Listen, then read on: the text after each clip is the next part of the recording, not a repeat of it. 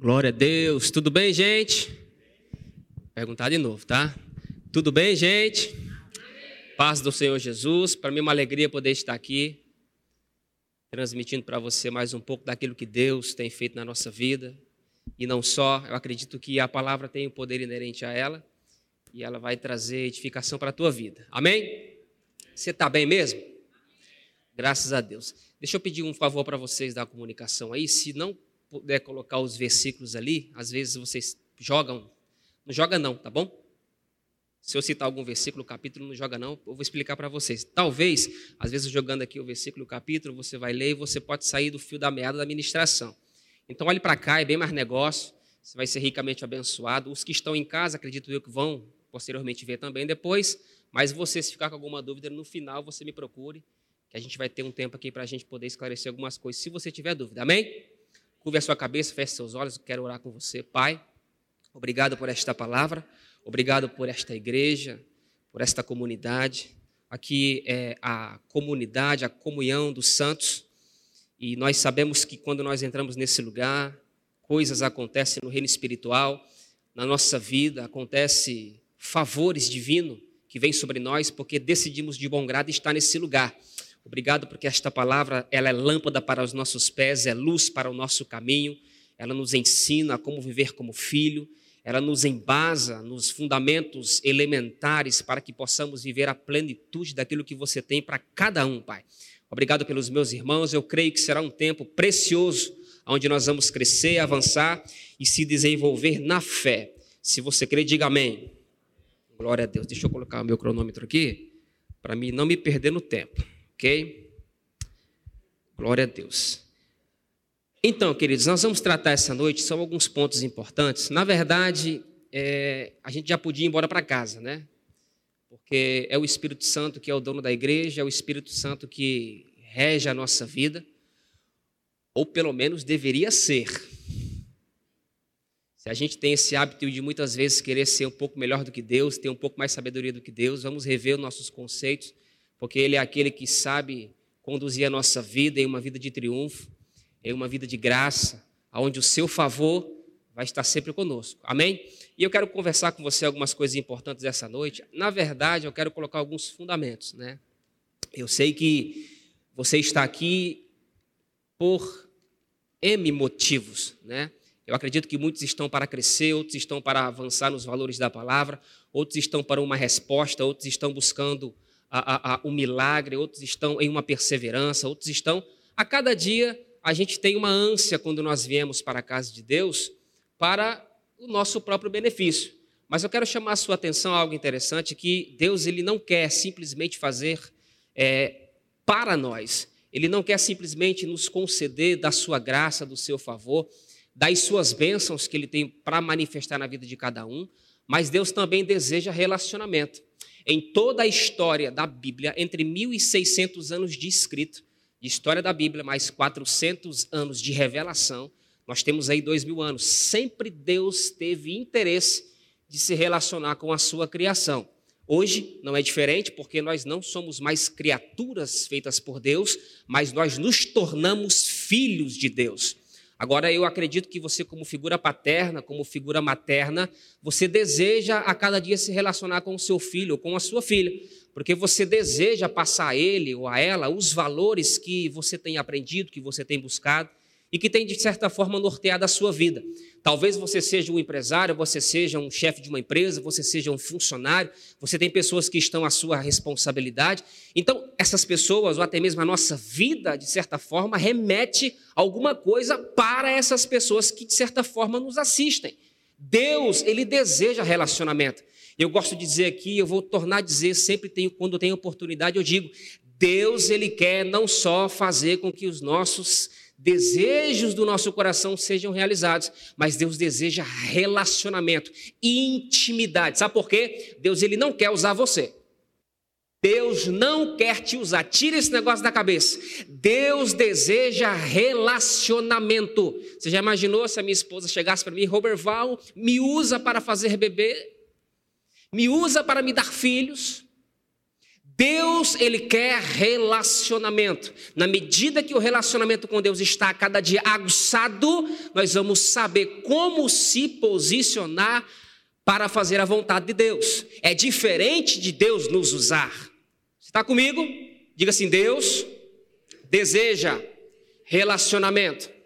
Foi o que aconteceu lá em Êxodo, no capítulo 17. Deus ele não só quis relacionamento com Moisés, você vai perceber que Deus ele chama, chama Arão para um relacionamento. Ele diz lá no capítulo 17 que chama o povo, manda o povo se santificar, que ao terceiro dia eu desço e manifesto a minha glória para esse povo.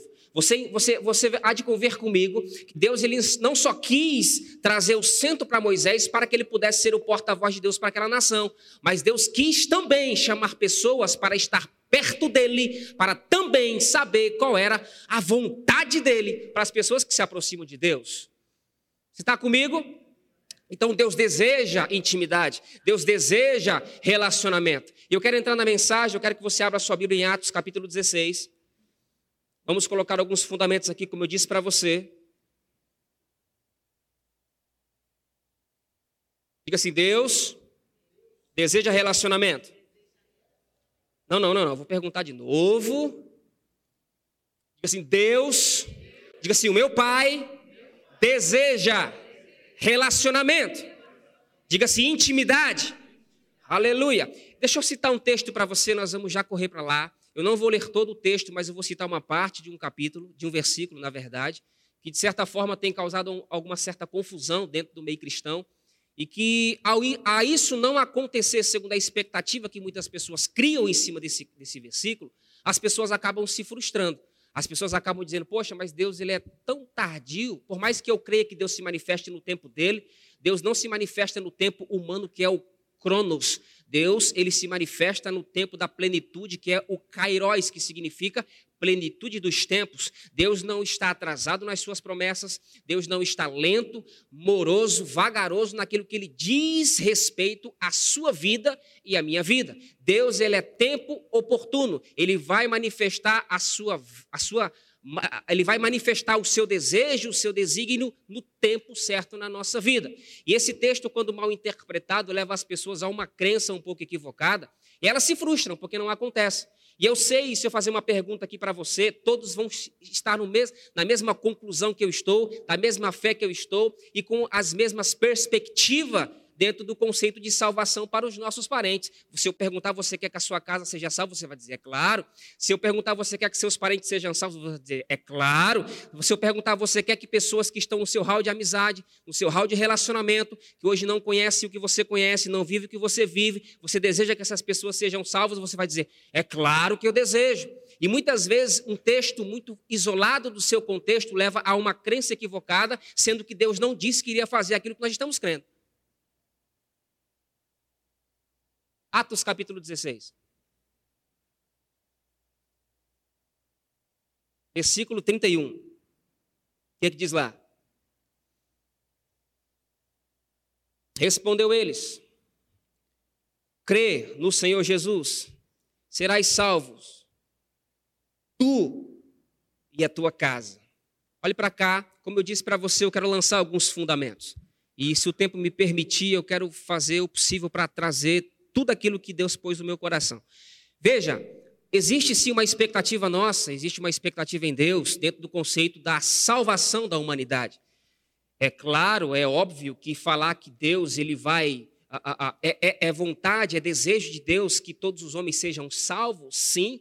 1 Timóteo 2,4 fala isso muito claramente. Mas você vai perceber que existem duas participações no texto. Existe a, existe a participação da figura divina, que é Deus, Deus desejando com um desejo próprio dele, e o desejo das pessoas que, de fato, a, a ação correspondente para aqueles que recebem a boa palavra e corresponde com sim ou com não.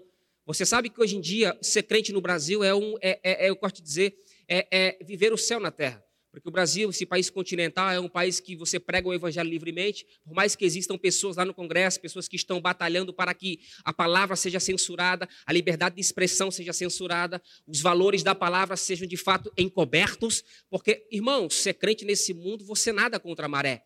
Ser crente nesse mundo, você está trabalhando em uma empresa onde só tem pessoas que não portam a mesma fé que você, e você, de certa forma, tenta exercer alguma influência naquele lugar, você vai ser perseguido, você vai ser tido como diferente, você vai ser tido como uma pessoa, poxa, mas esse cara. Poxa, então é sim, é uma luta constante, é, é, é um, um perseverar constante, você nada contra a maré. E é interessante falar sobre isso porque porque essa expectativa que Deus tem no, no que diz respeito à salvação de todos os homens passa do de, não, não fica só no desejo da parte de Deus. Deus ele não faz nada exceto que o seu povo possa de fato ser esses porta-vozes de Deus para as pessoas aí fora. Tá entendendo? Então é interessante falar porque Deus ele deseja, mas fica no desejo, mas as pessoas precisam entender a respeito da salvação. Sabe, querido, a Bíblia diz que Deus ele fez o inferno é Deus que fez. Deus ele fez o inferno para Satanás e seus anjos. O que, que significa inferno? Significa a ausência da pessoa de Deus, ou da divindade, no seu sentido literal ou no sentido espiritual. Então, o, o inferno é a ausência de Deus. Então, as pessoas, de certa forma, vão para esse lugar porque não acreditaram no Evangelho, não aceitaram e não abraçaram o Evangelho como convém. É, é, é, plausível falar sobre isso. Sabe por quê, querido? No inferno está cheio de gente de boas intenções. Mas de pessoas que acreditaram de fato na sua própria perspectiva, no seu próprio sentido de, que, de quem realmente é Deus e fizeram para si uma doutrina própria. Eu quero chamar a sua atenção porque eu sei que você, por estar já nesse, nesse, nesse contexto de filho de Deus, nascido de novo, aleluia! nascido de novo, você tem a, um motivo, sim, para você levantar as suas mãos. Agradecer a Deus por aquilo que Ele já fez na sua vida. O maior milagre que Deus pôde fazer pela humanidade se chama o milagre da salvação. O que vem posteriormente a isso, uma vida plena, uma vida de prosperidade, uma vida fazendo a vontade de Deus, uma vida segundo os seus valores, parte após você ser salvo. Jesus foi muito enfático quando ele disse que o seu ministério começara quando de fato a presença do Espírito veio sobre ele, aonde ali começou a se fazer os sinais, prodígios e maravilhas. Porque a Bíblia diz que Ele é o nosso ajudador, Ele é o nosso consolador, Ele é aquele que vai conduzir os nossos passos e a nossa vida nessa trajetória como Filho de Deus. Ele mesmo disse: Olha, fique tranquilo, porque vocês não vão ficar órfãos. Rogarei ao Pai, ele vos dará o consolador. Este consolador estará. Olha o emprego do verbo. O, inver, o emprego do verbo diz que ele é uma palavra dita por ele de autoridade. Ele estará convosco todos os dias, até a consumação dos séculos. Então você não está só. Então a vida em Deus, pelo Espírito Santo, nos dá essa, essa consciência de que nós somos filhos mas, vírgula, é preciso colocar fundamentos na nossa vida espiritual. Eu sei que um culto como esse, mover do Espírito Santo através dos louvores, através das palavras proferidas, através dos dedos tocando os instrumentos, esta unção, ela vem para um propósito. Ela vem para mover, ela vem para te inspirar, ela vem para te colocar em movimento. Legal, muito bom, mas você precisa entender que os fundamentos da palavra têm que nortear a nossa vida. Mateus capítulo 4, versículo 23 fala que Jesus percorria por todos os lugares, pregando, ensinando e curando. Grave isso no seu coração. Prega, ensina e cura. Grave isso no seu coração. Prega, ensina e cura. Você pode repetir isso comigo? Diga assim: pregar, ensinar e curar. Pronto, isso aqui era a base ministerial de Jesus Cristo. E talvez você possa dizer o seguinte: poxa, as pregações de domingo, as pregações de quinta, as pregações quando vem pessoas de fora, as pregações quando tem um evento específico, tudo isso é muito bom e move. Verdade.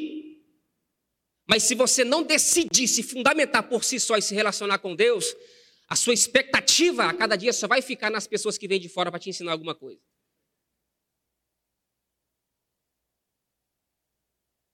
Então você precisa se fundamentar Jesus pregava, ensinava e curava. Entenda, pregação tem o seu viés. Pregação motiva.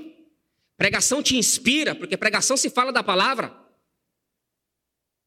Porque fé ela vem quando se ouve dos oráculos de Deus. Fé ela vem quando você ouve. A, a pregação te motiva, te coloca para cima, te coloca em movimento. Cura, Jesus Cristo certa vez disse: Olha, se esse povo não virdes, olha, olha só que interessante, falando de um dos sentidos do corpo, se esse povo não virdes sinais, prodígios e maravilhas, de maneira nenhuma eles vão crer. Opa, significa que a cura ela tem o seu lugar. John Bevere diz no seu livro, Kryptonita, ele diz algo interessante.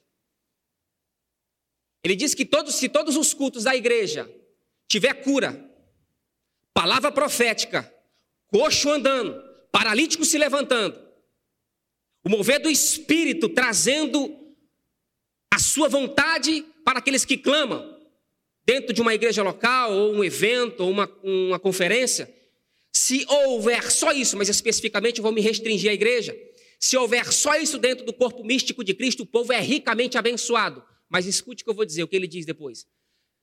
Mas se houver somente isso, e não houver uma boa fundamentação na palavra, para preparar o povo para os embates da vida, preparar o povo para, para, o dia de trabalho que muitas vezes é árduo, para as perseguições que, que surgem muitas vezes quando bate nossa, na nossa porta, as adversidades quando vêm, as tribulações quando vêm, as enfermidades quando querem se estabelecer, se não houver uma boa fundamentação, o mover que você recebeu outrora, que te impactou, não é o suficiente para te manter, para te manter firme quando essas coisas acontecerem na sua vida.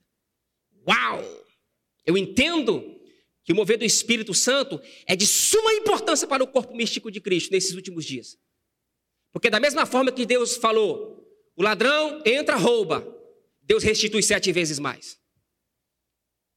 A Bíblia diz que a glória da segunda casa será maior do que a primeira. Sabe o que eu acredito com isso? Que nesses últimos dias da igreja na terra, o mover do Espírito Santo vai ser tremendo. O mover do Espírito Santo vai ser tremendo. E se você crê nisso, abra a tua mão aí e recebe.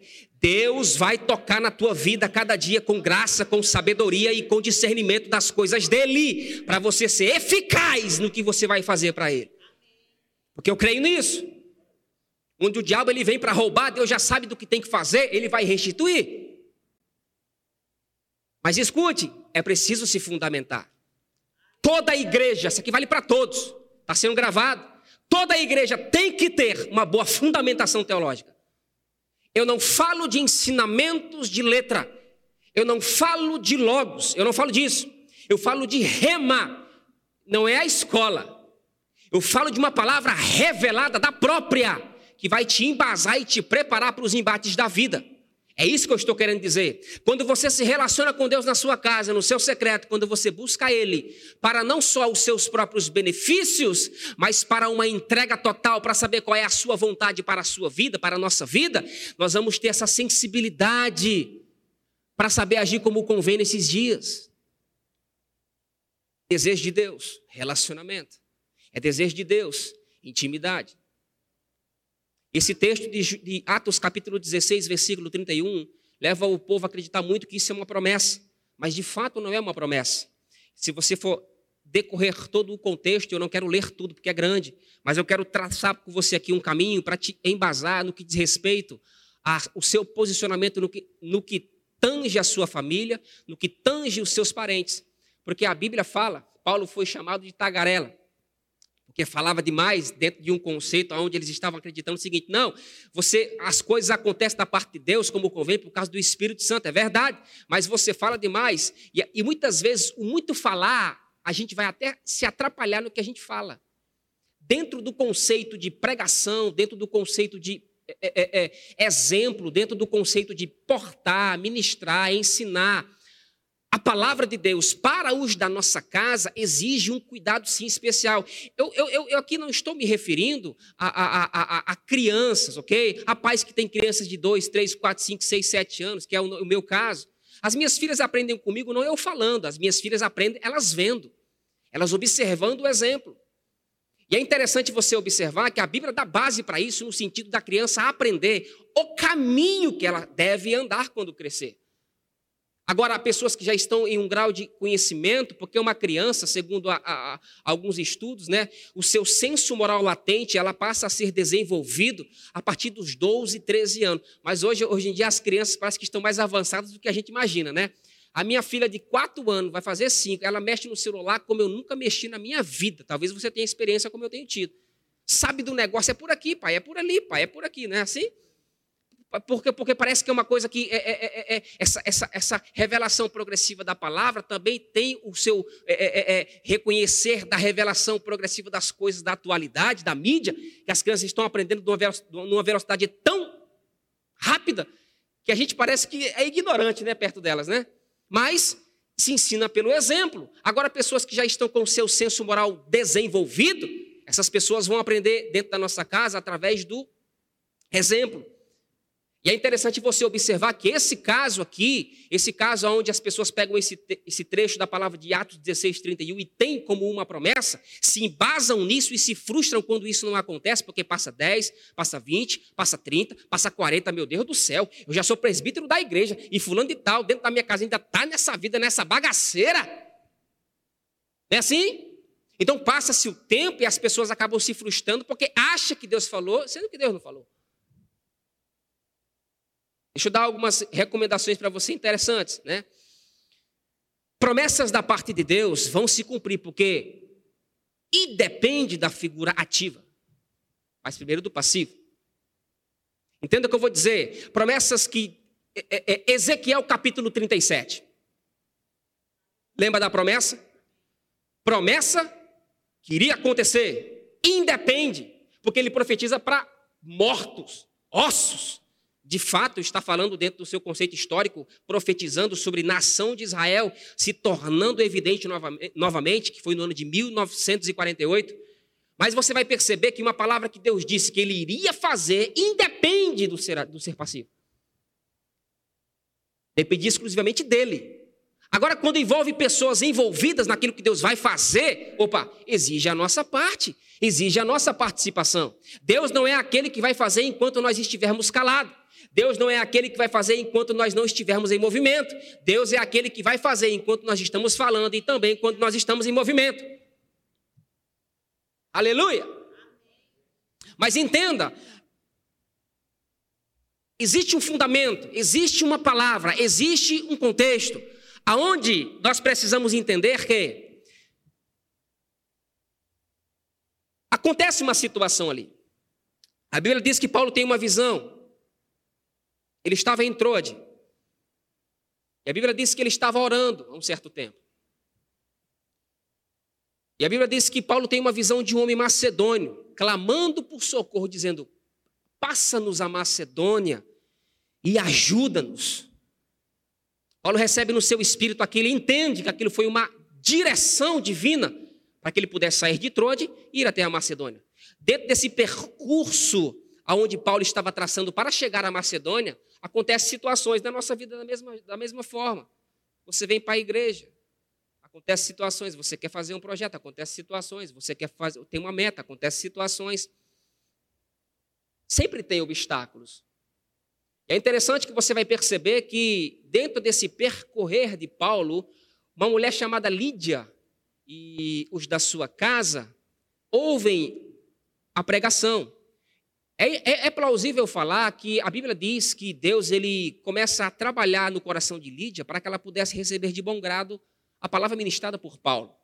Porque você imagina, naquele tempo, politeísmo, vários deuses, cultuar a deuses. Paulo chega em Éfeso, onde ele chega lá, ele vê várias placas de deuses, ídolos de um, de outro, de outro, de outro. Aí Paulo chega assim: olha, esses deuses aí que vocês estão cultuando, deixa eu dizer para você, não são vários. É o Deus que eu prego. Só que olha a diferença. Agora eu vou trazer para a minha linguagem. Olha o que, que Paulo pensa consigo. Olha, eu tenho conhecimento deste Deus. Vocês, de certa forma, têm buscado conhecimento por aquilo que se apalpa, por aquilo que se vê, por aquilo que se toca, que se sente. Paulo diz: Eu tenho conhecimento desse Deus que eu vivo. E não só, habita em nós, nos dirige, nos conduz. E Paulo tem uma oportunidade de pregar para aquele lugar e acontece conversão. Mas voltando para a história, diz que Lídia, ela é tocada por Deus, aceita Jesus, se converte ela e os da sua casa. Legal.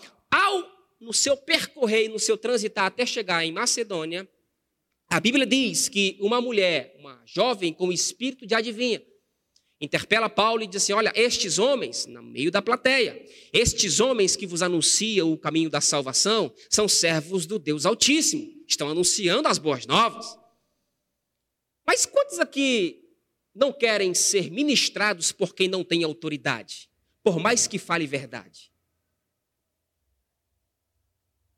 Eu não quero. Uma vez eu disse para o meu líder de casais, eu não quero ser doutrin... eu não quero ser ensinado e não quero que ele seja meu líder. Ele estralou os olhos assim e disse assim: tudo bem. Se ele entrasse nos porquês, eu iria, ok? Ele disse, ok, vamos mudar de, de você de grupo. Porque se percebe vida, santidade e relacionamento com Deus. Quer ser ensinado e pregado por hipócritas? Eu não quero. Quem era a elite, a elite, os porta-vozes de Deus naquela época? Fariseus, essênios, escribas. Jesus Cristo olha para eles e fala assim: ó, discípulos, vou parafrasear. Discípulos, é interessante. Tem um ditado que diz assim, né? A boca fala não, eu quero que vocês me ajudem agora. Vocês estão muito quietos. A boca fala, né? Do que o quê? Jesus Cristo olha e diz assim: Olha, esse povo é interessante. Esse povo sabe falar coisas certas, fala coisas boas, mas o que adianta se o coração está longe? Eu não quero, não, pode mudar. Deixa eu dizer algo para você. Você não quer ser doutrinado porque não tem autoridade. Você não quer ser doutrinado dentro do sentido de ter paciência. Se há semanas atrás você viu aquela pessoa que está te ensinando, quer te dar alguma coisa, xingou o cara do trânsito. Falou um palavrão no trânsito. Foi desrespeitoso com alguém. E você observando aquele. Se você deseja isso, eu, eu particularmente não desejo. Eu não quero ser ensinado por hipócrita. Então, é interessante você observar que essa mulher tinha um espírito de adivinha e diz, eles anunciam. Servos de Deus Altíssimo. Aleluia! Só que é interessante, ela servia ao reino das trevas. Paulo, indignado com aquilo, volta-se para ela e diz: Em nome de Jesus Cristo, Espírito, saia dela. Isso que o Espírito saiu. Por causa desta, deste, deste bem feito, os senhores daquele lugar procuraram motivos para prender Paulo e Silas. Você sabe da história, jogaram eles dentro de um cárcere.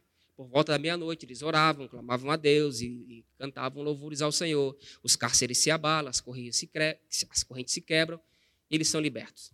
O protagonista principal aí é o carcereiro, que é essa resposta que Jesus Cristo diz para ele no versículo 31, crê no Senhor Jesus, será salvo tu e a tua casa.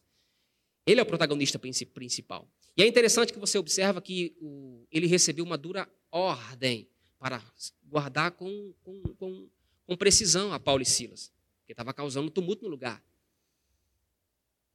Grave isso, querido. Todo crente deve causar tumulto em lugares quando vai. Você deve causar, sim, o tumulto no sentido de que você é diferente. Você fala diferente, se porta diferente, age diferente, não comunga com, com todos. Você tem que ser diferente. Você é chamado para ser diferente. Porque sabe por quê? Todo igual não chama atenção. Uma vez eu ouvi de uma pessoa, falei, pastor, eu tenho tanto desejo que a igreja, todo mundo seja igual. Quando eu pastoreei durante oito anos, tenho desejo que todo mundo seja igual. Eu falei assim, filha, isso não vai acontecer nunca. E se acontecer, pensa num tédio que seria a igreja. Um vem aqui e prega com um terno lascado, que é o meu caso. Outro vem aqui e prega com um terno mais agomadinho. Outro vem com uma gravatinha. Outro vai mais relax, entendeu? Outro vem de sapatinho mais, né? Outro jamais. Irmão, se, se todo mundo fosse igual, seria um tédio a igreja. Isso eu vejo a multiforme graça de Deus trabalhando para tocar o coração de pessoas.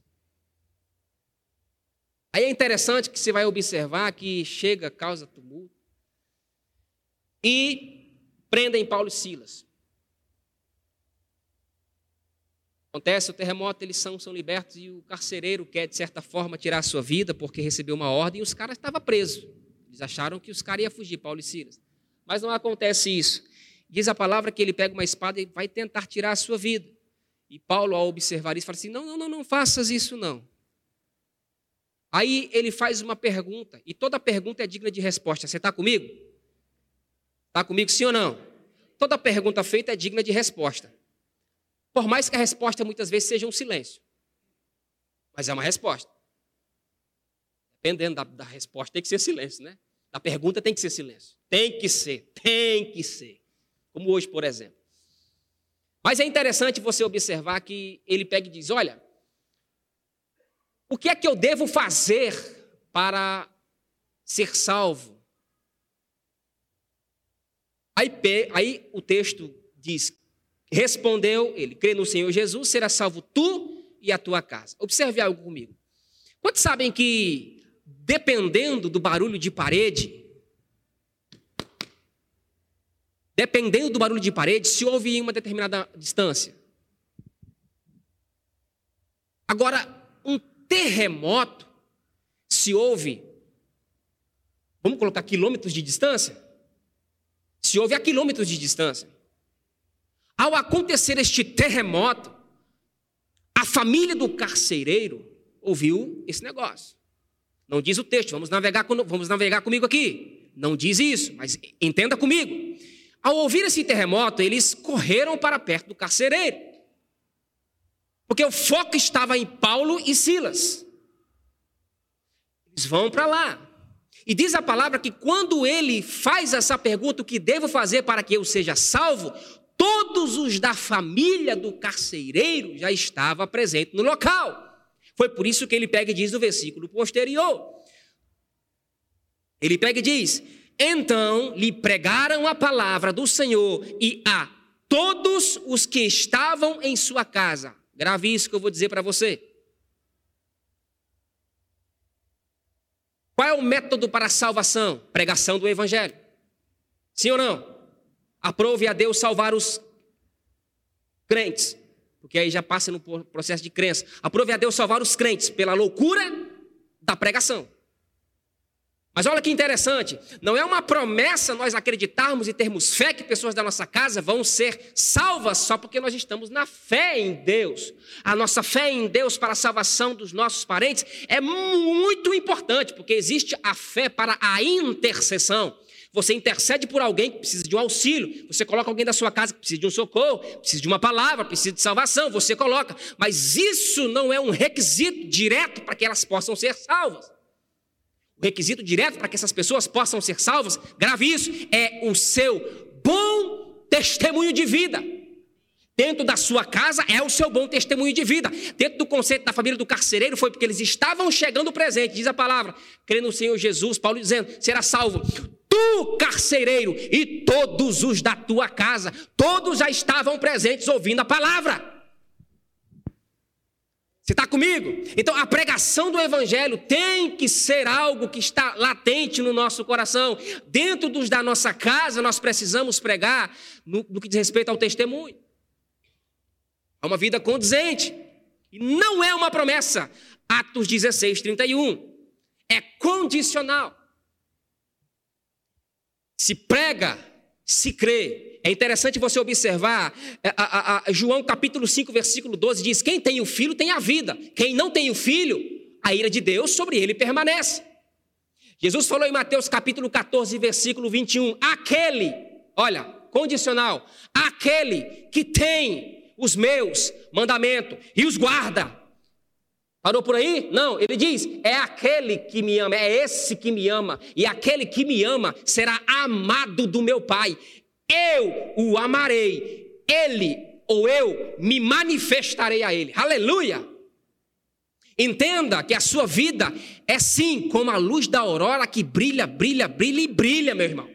Entenda isso, isso é uma realidade nua e crua. Talvez você possa dizer, poxa, mas eu não tenho esse dom, eu não estou falando de dom, eu não tenho essa, essa, esse poder. Não, estou falando disso, eu estou falando de você ser crente. Você já é nascido de novo, você tem uma luz que eu não tenho, você faz algo que eu não faço, você tem uma capacidade que eu não tenho. Os seus dons, os seus talentos me enriquecem e me edificam.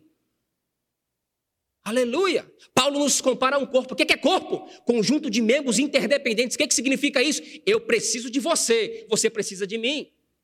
Nós precisamos uns dos outros. Isso é a igreja. Agora, não pode igreja afastada. Não pode igreja longínqua da visão, não pode igreja longínqua dos valores, não pode igreja que não se relaciona com Deus, não pode, não dá certo. É preciso intimidade, é preciso relacionamento, é preciso essa vida comum com o Senhor para saber qual é a sua vontade para a nossa vida. Então não é promessa. Agora escute isso: o que, o que é que são, são promessas da parte de Deus para a nossa vida? Isaías capítulo 9, versículo 6. Porque um menino nos nasceu. Espero que você dê glória a Deus com isso. Porque um menino nos nasceu, e um filho se nos deu, e o principado está sobre os seus ombros, e o seu nome será maravilhoso, conselheiro, Deus forte, Pai da eternidade, príncipe da paz. Isso é uma promessa, aconteceu? Sim ou não? Aconteceu, independe. Quer mais promessa? 1 Coríntios capítulo 15, versículo 51 diz: Porque nem todos dormiremos, mas transformados seremos todos. No momento, no abrir e fechar de olho, ao ressoar da última trombeta, os mortos ressuscitarão e nós, os que estamos vivos, seremos transformados com Ele. Isso é uma promessa. Arrebatamento da igreja. Quer mais? Te dou. Apocalipse capítulo 21. Eis que faço. Independe, novos céus e nova terra, aleluia. Esta terra não existirá mais, os céus não existirão mais. Promessa. Sabe, você está inserido em um reino onde quem é o diabo e pessoas para dizer que você não pode? Quem? Porque o diabo só tem autoridade quando nós damos. Caso o contrário, ele tem que estar debaixo dos nossos pés.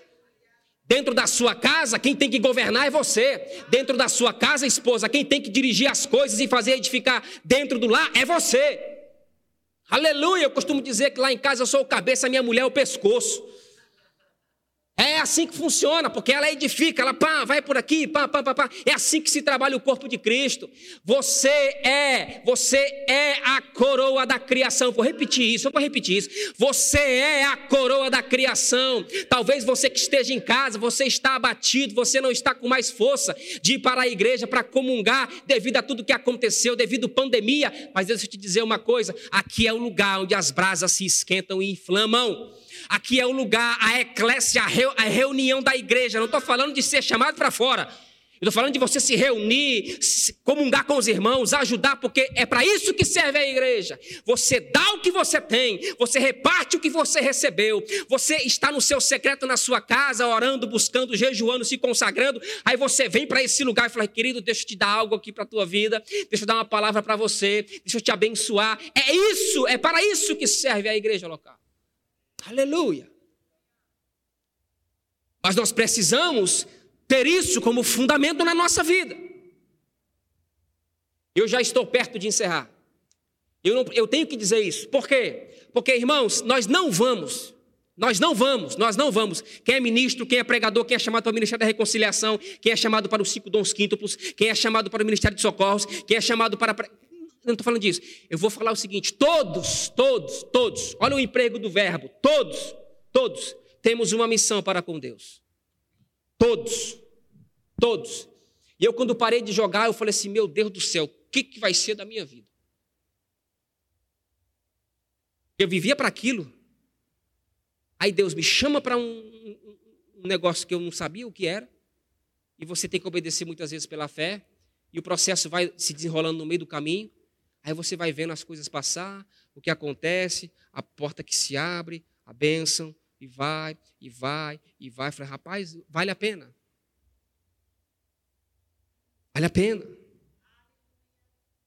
Vale a pena você se decidir pelo Senhor. Aleluia. Vale a pena você ter essa vida de relacionamento com Deus. E não importa o que aconteça numa esfera natural. Não importa o que você passe em uma esfera natural. Não importa.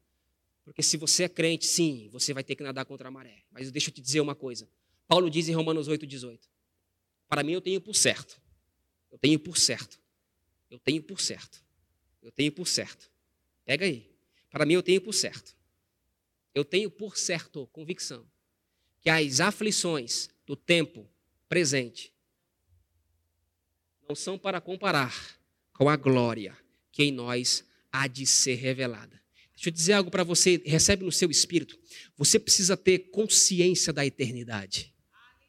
Porque uma vez que você tem consciência da eternidade, tudo aquilo que você quer para a sua vida natural, Deus ele vai conceder segundo o seu coração. Eu vou repetir isso. Eu vou repetir isso. É tanta busca para as coisas de Deus. Não é errado pedir, não é errado buscar, não é errado se consagrar, não é errado querer crescer, não é errado nada, por favor, não é errado nada disso. Passa a ser. Quando só isso Jesus foi o centro para fazer por nós.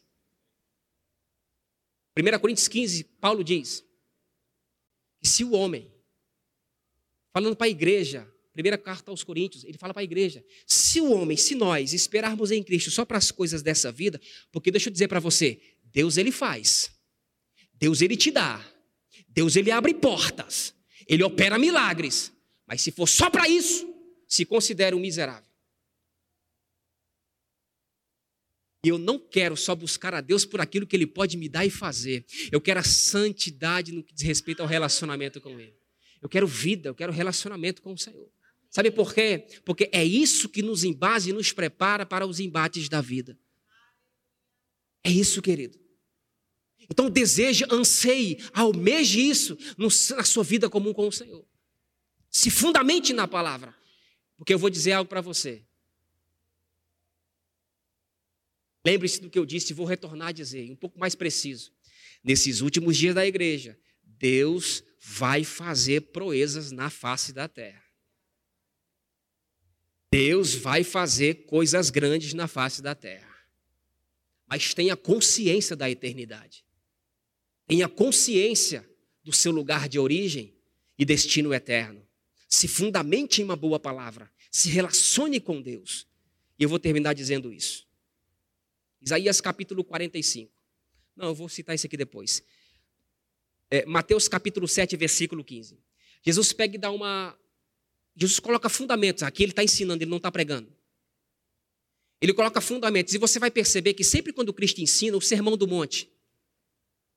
Alguns é, é, é, é, estudiosos falam que passou de semanas esse sermão do monte, a ponto de mais de 5 mil pessoas se agregarem, terem fome, e Jesus fala, ah, o que, o povo tá, os discípulos, o povo está com fome, o povo quer comer, o que, que tem aí? Aí ele faz a multiplicação, você lembra disso? Então, o que, que acontece? É, Jesus Cristo está ensinando em Mateus capítulo 7, versículo 12. Ele pega e diz o seguinte, olha, acautelai-vos. Cautelai-vos dos falsos profetas. São como ovelhas mais disfarçadas, lobos ferozes, Aí ele pega e continua: pelos seus frutos conhecereis. Porventura colhem-se uvas de espinheiros e figos de abrolhos? Porque da mesma, da mesma forma, toda árvore boa produz bom fruto. Toda árvore má produz mau fruto. Não pode a árvore boa produzir mau fruto, nem a árvore ruim produzir bom fruto. Porque pelos seus frutos conhecereis, e toda árvore que não é encontrada fruto, corta-se e lança-se no fogo. Porque pelos seus frutos a gente conhece. Ele continua. Nem todo aquele que diz Senhor, Senhor entrará no reino dos céus. Mas observe, mas aquele que faz a vontade do Pai que está nos céus. Muitos me dirão naquele dia: Senhor, pelo teu nome expulsamos demônios, operamos maravilhas, curamos enfermos. Sabe o que é operação de maravilha? Operação de Maravilha é algo espantoso e extraordinário. Eu acredito que ninguém aqui já, ouvi, já viu Operação de Maravilha. Eu, particularmente, nunca vi. Eu já vi milagres. Eu nunca ouvi Operação de Maravilha. Operação de Maravilha é o cara não ter um olho, nascer um olho no lugar. É o cara não ter uma perna, nasce a perna no lugar. O cara não ter uma orelha, lembra de Malco, cortada por Pedro?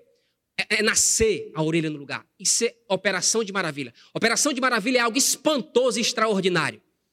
Diz que esses homens faziam isso. Curava enfermos, expulsava demônio e operava maravilhas. Aí pega Jesus Cristo, começa a dizer e termina, ele vai continuar a desenrolar e dizer, Muitos me dirão naquele dia, fizemos tudo isso. Aí ele vai dizer: Apartai-vos de mim, nunca vos conheci, vós que praticais a iniquidade.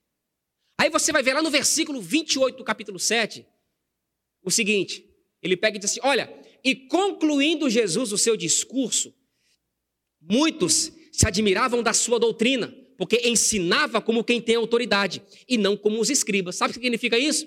O que ele fazia, ele já vivia antes.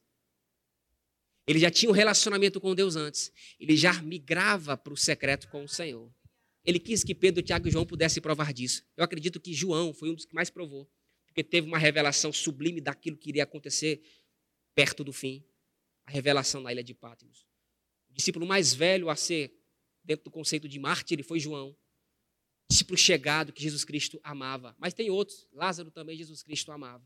Mas por que, que eu estou dizendo isso? Porque na medida que nós estamos se relacionando com Deus, vivendo uma vida comum com o Senhor, se fundamentando na Sua palavra, não tem como Ele não falar qual é a Sua vontade para a nossa vida. Não tem como Ele não revelar o porquê está acontecendo isso e você falar, ah, então eu vou entrar por aqui. Não tem porquê Ele não revelar como você vai alcançar essa pessoa dentro da sua casa, esse parente seu. Não tem como Ele não revelar. Ele vai te ensinar. Ele vai te ensinar, ensinar o caminho para onde você deve percorrer. Diga assim, intimidade. Diga assim, intimidade. Diga assim, fundamento. Sabe por quê? Ele é o único. Eu sou. Eu era. Eu sou. Sempre serei. Alfa, ômega, princípio, meio e fim. Isaías capítulo 45, versículo 12 diz: Eu, o Senhor, fiz a terra e criei nela o homem. Eu, o Senhor, fiz todas essas coisas e a todos os seus exércitos dei as minhas ordens. Esse é o seu pai. Esse é o seu pai. Você não está só nessa caminhada. Você não está só nessa peleja. Você não está só nessa batalha. Você não está só nessa adversidade. Você tem um Deus que está te amparando. Mas eu quero dizer, se relacione. Cresça em Deus. Busque a sua palavra. Culto de domingo e de quinta é muito pouco para crente.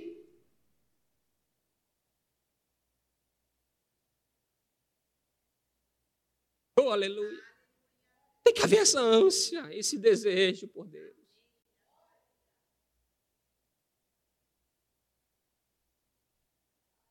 Dias eu estava em casa orando e o Espírito Santo me tomou. Minha filha subiu, estava na verdade na minha oficina que fica na parte de cima. E minha filha chegou. Ela olhou aquilo, ela voltou, falou: "Mamãe, papai está tá chorando". Aí a mamãe já sabia, falou: "Não, filhinha, é, é ele Deus lá". Precisamos ter essa vida com Deus. Não, por favor, não sou melhor do que você, não, pelo amor de Deus, não, não, não, não. Simplesmente a decisão é de cada um de nós. Nós que decidimos. Nosso trabalho, nossa vida, nossa sabedoria não pode ser mais importante do que o relacionamento com Deus. Não, não, não, não, não, não. Os talentos, as aptidões, aquilo que Deus nos concedeu não pode ser maior do que o relacionamento com Ele, com a Sua presença. Eu tenho sempre dito até Valde Joyce, a oração que eu sempre faço, Senhor, não permita que a soberba se apodere de mim. Então serei sincero e ficarei livre de grande transgressão. Eu não quero altar, eu não quero reconhecimento, eu não quero nada disso. Mas que a minha vida reflita Deus para as pessoas. Enquanto pessoas estão preocupadas com posições e outras estão preocupadas em não perder posições, nós precisamos olhar para o Senhor falar: Senhor, longe de nós toda altivez de espírito. Não, não, não. Nós precisamos ter essa vida com Deus. Sabe por quê? Ele vem. Ele vem. Bem-aventurado o homem a qual o Senhor Jesus Cristo voltar e achar o coração alinhado. Porque quando o filho do homem voltar à terra, porventura encontrará fé? Aleluia. Curve a sua cabeça. Eu vou liberar uma palavra sobre a tua vida, eu vou orar pela tua vida. A partir desse culto, eu disse esse culto. Aleluia. Coisas vão começar a acontecer do lado de dentro da sua vida. Eu vou liberar isso profeticamente. E eu creio no que eu estou dizendo. Pai, é no nome de Jesus que eu te agradeço. Obrigado pelos meus irmãos, por esse povo tão especial para você, Pai homens e mulheres que saíram das suas casas para vir para cá, para ouvir a palavra, para serem ensinados. Senhor, eu peço que você honre a fé de cada um deles.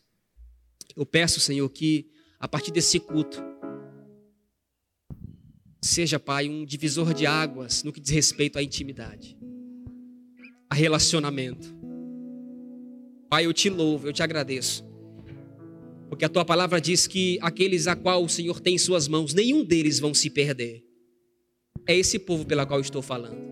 Essas pessoas que estão em casa, que nasceram de novo. Você não vai se perder. Volte das férias e se relacione com seu pai. Pai, eu creio que será um tempo glorioso para a vida de todos os que estão aqui. Eu disse todos, não vou abrir mão de nenhum, Pai. São todos os que estão aqui. Eu libero uma palavra de encorajamento, eu libero uma palavra de graça, uma palavra de unção, palavra de conhecimento, norteando o coração dos meus irmãos a partir desta palavra. Muito obrigado, Pai. Eles nasceram para dar certo. Eles nasceram para colocar as mãos em tudo e prosperar. Eles nasceram para brilhar e muito obrigado, Pai. Eu creio e libero esta palavra. Se prepare para viver dias sobrenaturais da parte de Deus. Intimidade, relacionamento. Em nome de Jesus.